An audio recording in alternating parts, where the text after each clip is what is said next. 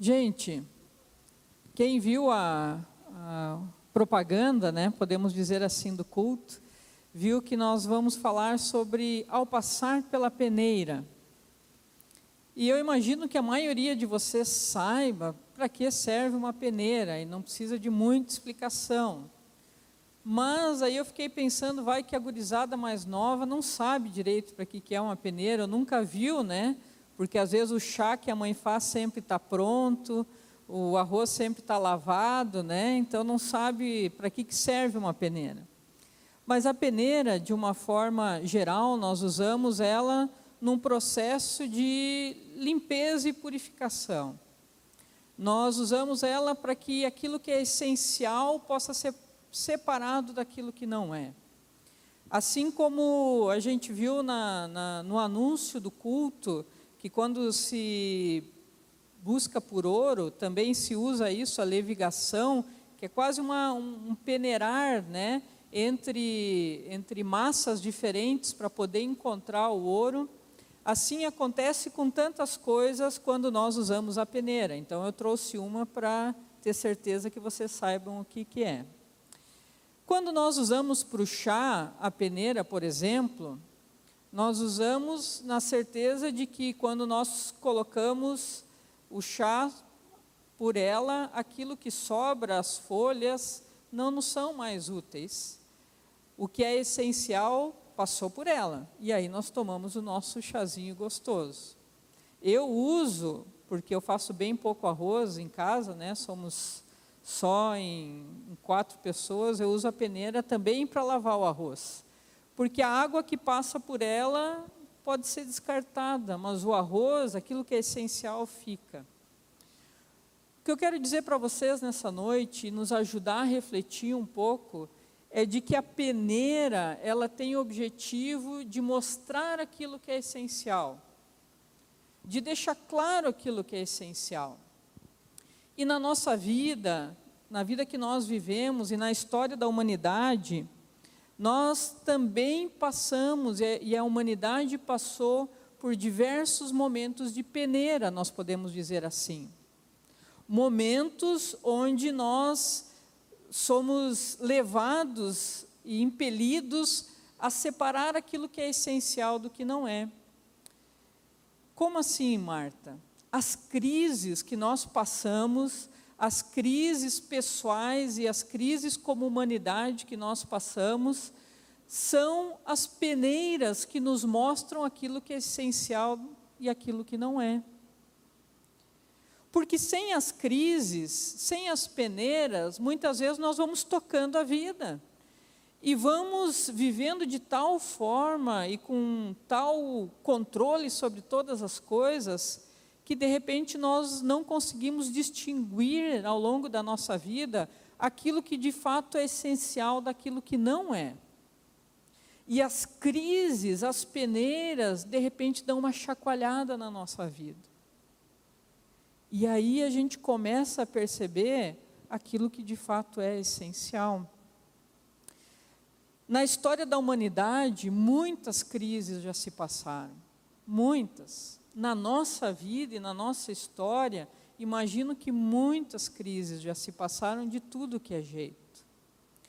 Porque desde Gênesis, desde Adão e Eva, quando o ser humano se rebelou contra Deus, quando o ser humano, o ser humano quis ser como Deus, nós tivemos a grande primeira crise. E a partir dali, desse distanciamento que o pecado trouxe, que o ser humano, querendo viver longe de Deus, buscou, nós passamos por diversas crises. Longe de Deus, afastados de Deus, agora no mundo que é um mundo de pecado e que é um mundo de crise, porque as crises são consequências desse pecado de Gênesis 3. Qualquer uma delas é consequência do pecado. Quando nós olhamos para a história do nosso mundo, e eu vou trazer um pouquinho só dos últimos, né, dos últimos anos aí, dos 100 anos, porque nós tivemos diversas crises e quem gosta de estudar história e tal vai poder nominar muitas delas. Mas nesses últimos tempos, ao menos para trazer alguns exemplos para vocês, nós tivemos, por exemplo, em 1929 a gripe espanhola, né? Já que nós estamos num tempo de pandemia, vamos lembrar de uma outra pandemia que não é tão longe assim, 1928. Depois, em 1929, nós tivemos a Grande Depressão, nos Estados Unidos, que foi uma crise econômica muito forte e que não ficou só nos Estados Unidos, trouxe consequências para o mundo da época. Tivemos a Segunda Guerra Mundial e assim por diante, fora as nossas crises pessoais. Fora as crises que nós tivemos muitas vezes nos nossos relacionamentos, as nossas crises financeiras, as nossas crises pessoais mesmo, de sentimentos, é, profissionais, cada um de nós, de saúde, cada um de nós sabe das muitas crises que nós já passamos. Ou como a crise que nós estamos vivendo agora por causa da pandemia. Que eu quero dizer para vocês é que todas essas crises, elas são ruins e são consequências do pecado. Mas elas também peneiram a nossa vida. Elas chacoalham a nossa vida para ver e para nós percebermos onde o nosso coração tem encontrado esperança, onde o nosso coração tem se alicerçado, onde a nossa vida tem buscado esperança. As crises que permeiam toda a nossa vida, elas fazem com que a gente repense algumas coisas. Se nós temos uma crise no nosso matrimônio, isso nos ajuda a repensar algumas coisas.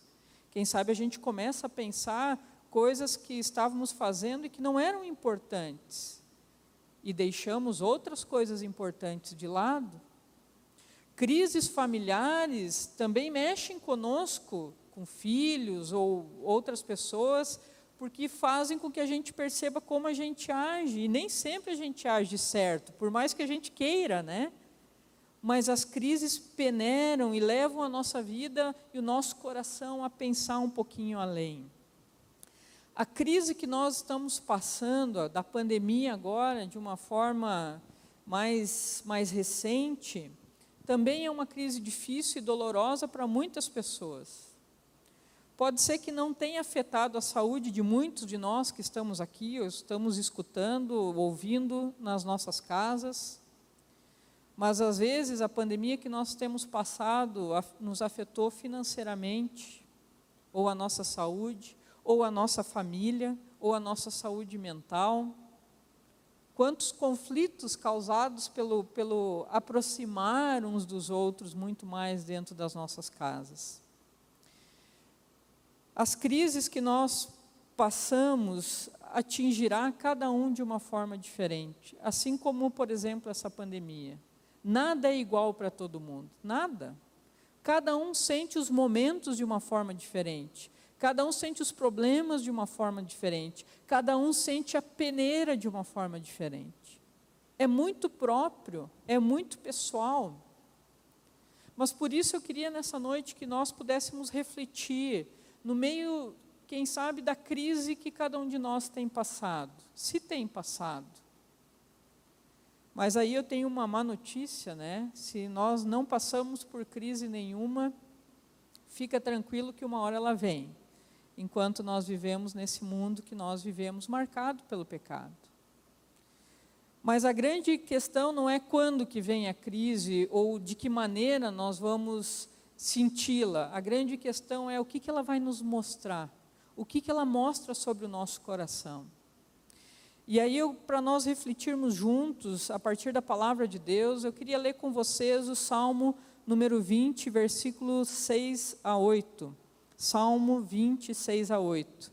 Esse é um salmo que, para quem é mais, mais assim, antiguinho né, na igreja, vai lembrar de uma música de, de, dos tempos mais velhos, né, mais passados, que fala justamente sobre esse salmo. E diz assim o Salmo 20. 6 a 8. Agora sei que o Senhor dará vitória ao seu ungido. Dos seus santos céus lhe responde com o poder salvador da sua mão direita. Alguns confiam em carros e outros em cavalos, mas nós confiamos no nome do Senhor nosso Deus. Eles vacilam e caem, mas nós nos erguemos e estamos firmes. Aqui nesse Salmo 20, que é da autoria de Davi, que foi escrito por Davi, num contexto, foi escrito num contexto de guerra. E vocês sabem que, imaginam pelo menos, que a guerra é uma grande peneira, é um momento difícil, de grande dificuldade. Porque a guerra mostra as nossas limitações, a guerra mostra a nossa fragilidade, a guerra mostra os nossos medos, a guerra mostra aquilo que nós, como seres humanos, temos de mais sensível no nosso coração e de preocupações com a nossa própria vida e quem está junto numa guerra, como naquela época era normal. Nós estamos falando de um contexto onde guerras eram comuns para conquistar territórios, para proteger territórios, e dentro desse contexto, Davi, nesse salmo, ele diz: Olha, nós estamos diante de uma grande crise nós estamos diante de uma grande peneira, de um momento difícil. E Davi diz: alguns confiam em carros, outros em cavalos, mas nós confiamos no nome do Senhor, o nosso Deus. Aqui Davi distingue dois tipos de pessoas diante da mesma crise. A crise era igual, a guerra. Mas existem dois tipos de pessoas aquelas que confiam em carros e cavalos e aquelas que confiam no Senhor. E o que é confiar em carros e cavalos, né? Na época, confiar em carros e cavalos não era na, na, potência de um carro, né? Se era mil ou não era mil, mas aqui fala carro como carroça. Quando o Salmo fala de confiar em carro e é, carros e cavalos, está falando daquilo que era o equipamento militar da época. Se tinha carros, carroças, e se tinha cavalos treinados e adestrados para puxar aquelas carroças, e isso era muito importante, porque aquelas carroças levavam os soldados para a guerra, mas também levavam mantimentos para manter os soldados bem enquanto aquela guerra durasse um exército forte, um bom exército, ele tinha uma boa quantidade, uma boa qualidade de carros, de carroças e cavalos. E quanto maior e melhor essa quantidade, essa qualidade, mais certeza de que se ganharia a guerra. Nós seremos capazes de vencer a guerra, porque afinal de contas nós temos um bom armamento, nós temos um bom potencial aqui.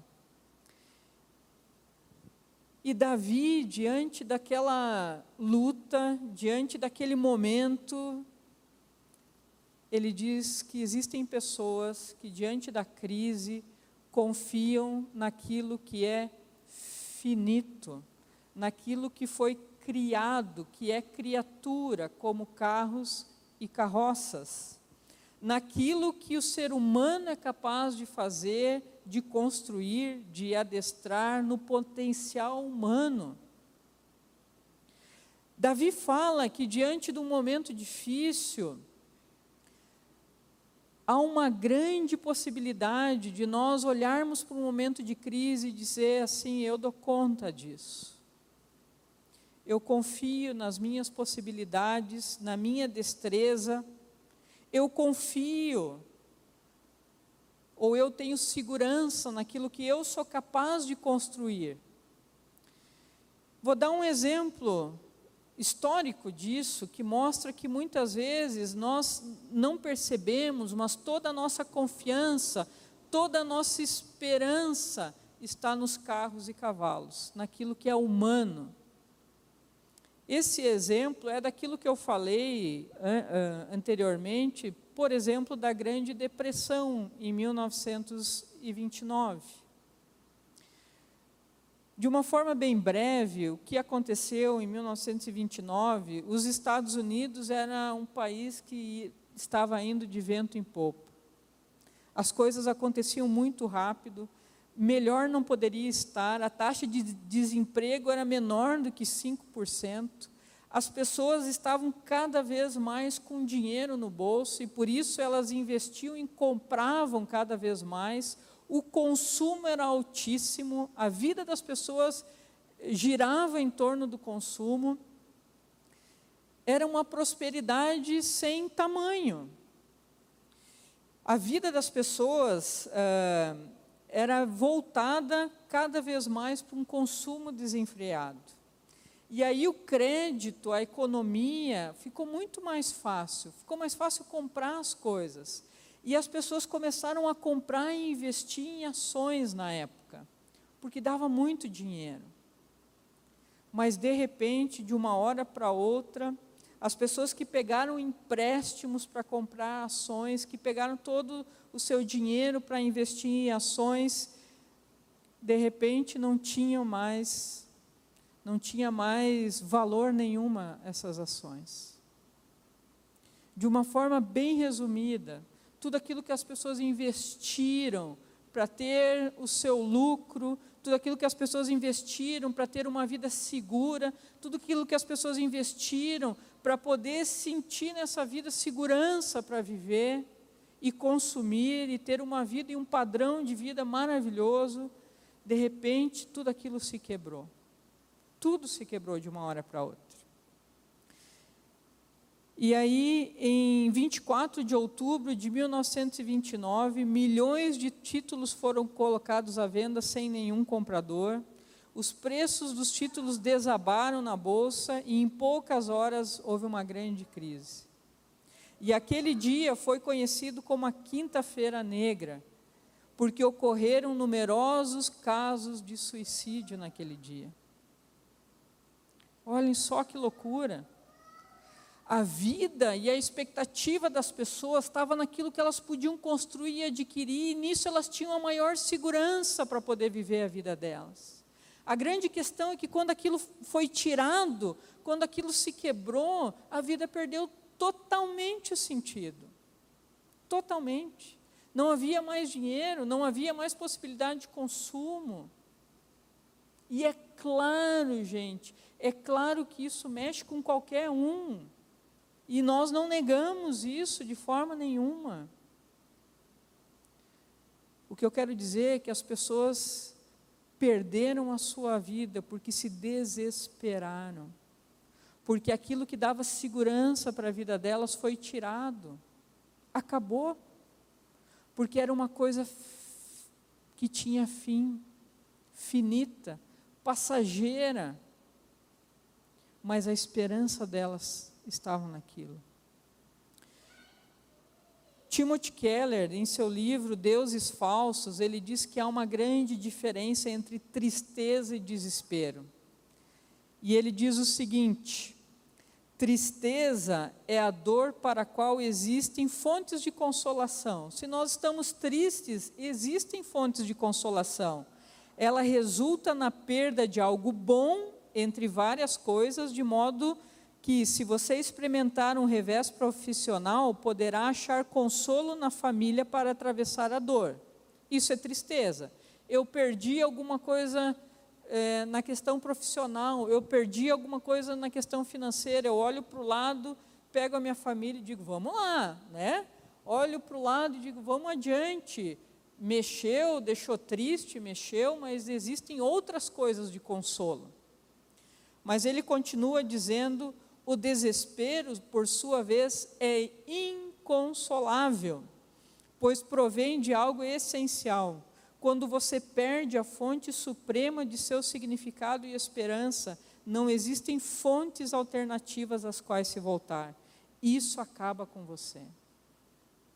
Vocês conseguem perceber? Desespero dá quando é tirado aquilo que é essencial. E por isso a peneira, os momentos de crise, fazem com que a gente reflita sobre aquilo que é essencial na nossa vida. Sobre aquilo que dá fundamento e razão para a nossa vida.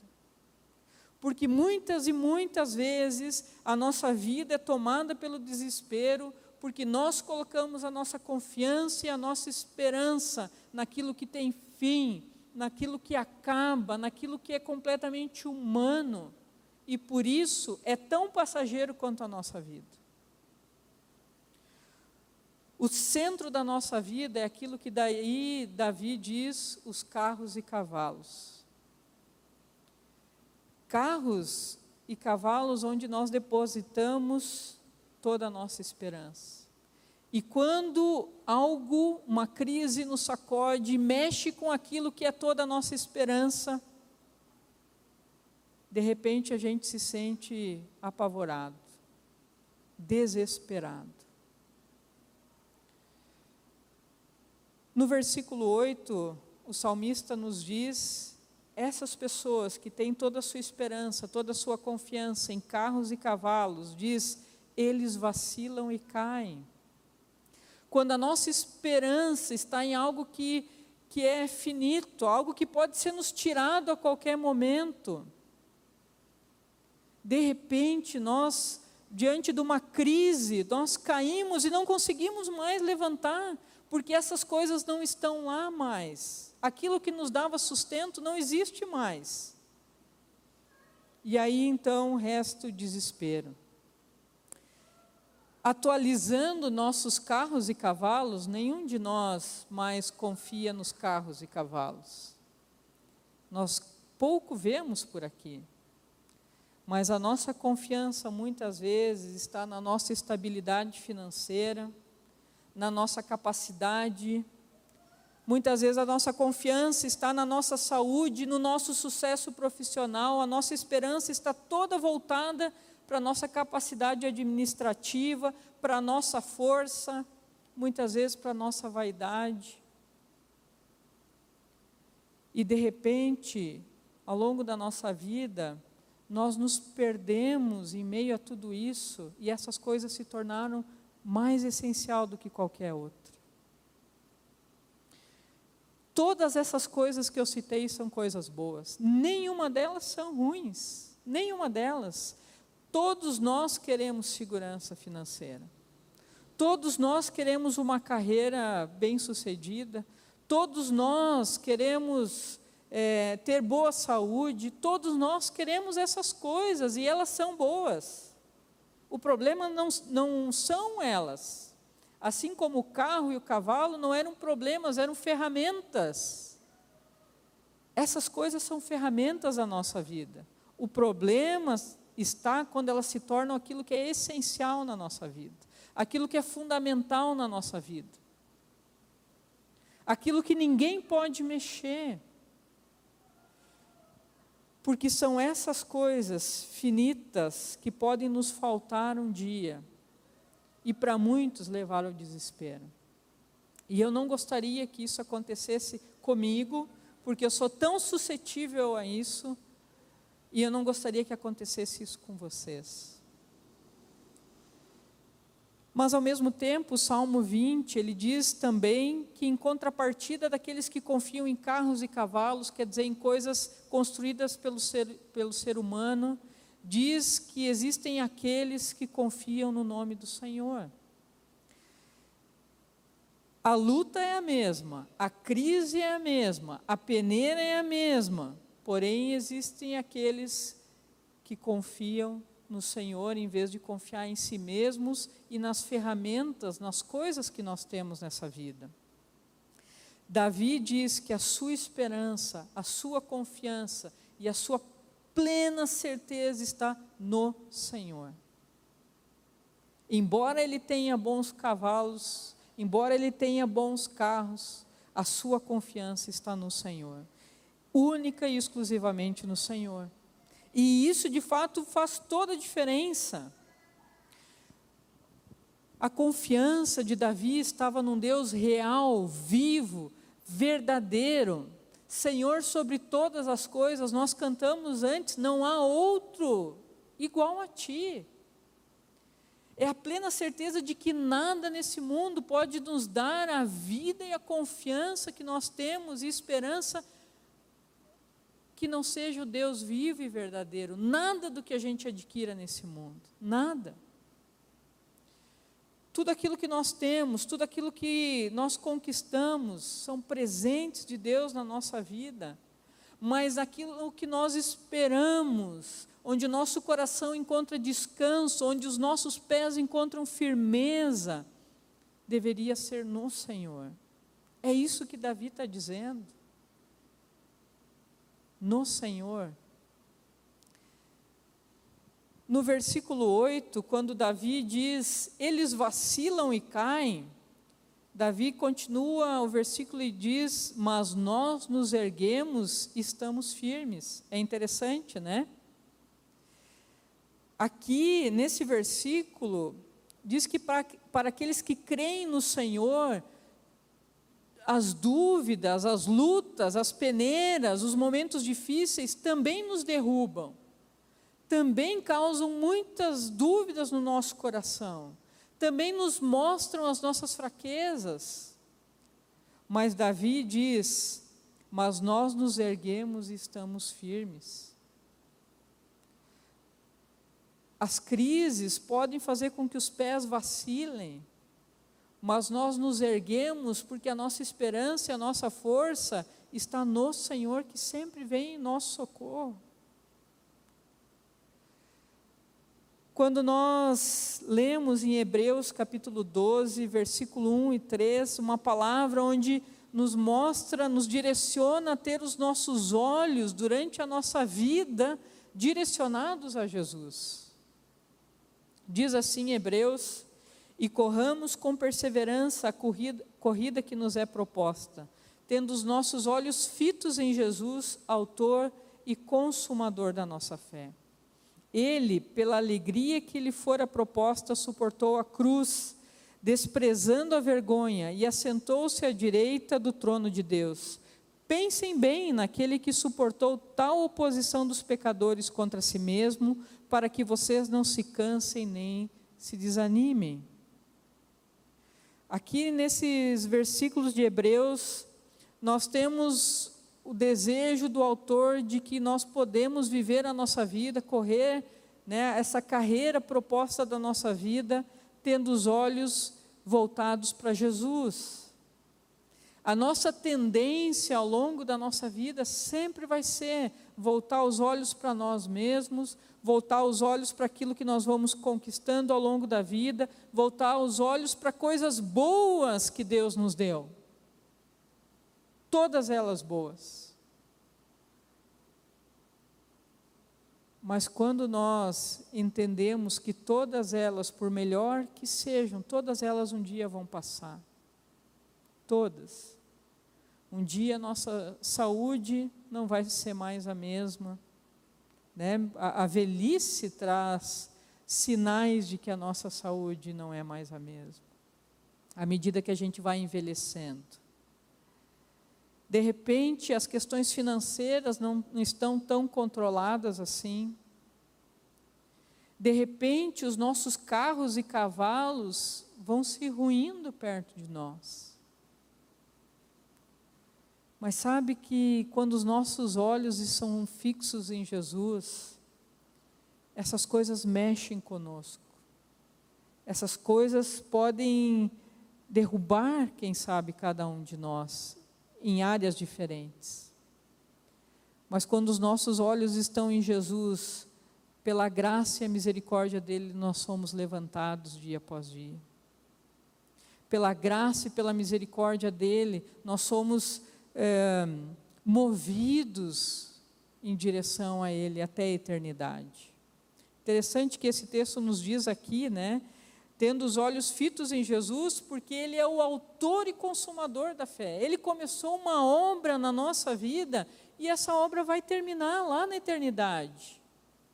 É Ele que nos deu esse presente de viver uma vida de fé, não mais com os olhos voltados para nós mesmos, não mais com os nossos a nossa esperança voltada para coisas eh, finitas, mas com a nossa confiança e esperança voltada para esse Jesus. Porque diz aqui no versículo que ele suportou a cruz, toda a sua dor, toda a vergonha, a morte, para que nós tivéssemos vida, vida verdadeira nesse mundo, tivéssemos esperança e o nosso coração tivesse um lugar para descansar. E o lugar para descansar é Jesus Cristo. Gente amada, Esse texto nos chama a viver a nossa vida com os nossos olhos direcionados a Jesus. Termos esperança nele, embora a gente passe por muitas crises e peneiras. Eu não sei se você agora está passando por uma crise. Eu não sei qual é a sua realidade de vida. Mas eu sei que essa crise ajuda a gente a olhar lá no nosso coração e dizer o, o que de fato é importante. O que de fato para nós tem nos mantido firme e segurado a nossa vida.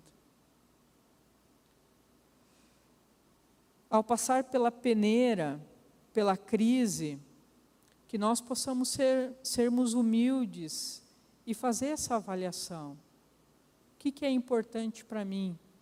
Será que Jesus de fato é importante na minha vida? Será que a fé em Jesus é aquilo que me sustenta de fato dia após dia? Será que no meio dessa crise eu consigo entender que muitas vezes eu gastei meu tempo, a minha vida e a minha esperança em coisas que de repente não estão mais como base nos meus pés? Será que quando eu passo por uma crise, conjugal ou familiar ou financeira, eu me desespero, porque eu não sei o que fazer, porque eu não tenho mais aonde recorrer, ou eu consigo entender que apesar da minha tristeza, eu posso olhar para Jesus que me auxilia e passa comigo por todos esses momentos, que me carrega, onde eu posso buscar em oração, onde eu posso derramar o meu coração, onde me sustenta como nada nesse mundo pode me sustentar. As crises podem vir e nos gerar medo e insegurança. É humano e é natural. As peneiras sempre farão isso. Mas também é um momento onde nós podemos nos voltar sinceramente para Deus. Porque quando ao redor nós percebemos que existem coisas tão fracas ou no nosso coração, é que nós entendemos o quão, o quão limitados nós somos e o quanto nós precisamos do amor e da graça de Deus. Quero terminar esse momento de pregação dizendo para você que, em primeiro lugar, repense um pouco a sua vida e se de alguma forma a sua esperança e o seu desejo não tem estado no Senhor, mas em coisas que se acabam, peça perdão diante de Deus. Peça perdão porque o seu coração está em outra coisa que não seja Deus. Mas também que essa pregação leve os nossos olhos para Jesus, para esse Deus em quem nós podemos confiar e descansar diante de qualquer situação. E a exemplo do salmista no Salmo 56, versículo 3, que nós possamos falar com convicção mas eu, quando estiver com medo, confiarei em ti. O salmista diz: vai, vão ter momentos de medo, vão ter. Eu, eu também passo por momentos de medo. Mas quando nós passarmos, que possamos confiar no Senhor, porque Ele sim é a nossa real e infinita esperança e certeza em meio a muitas crises que poderão vir sobre a nossa vida e a nossa história.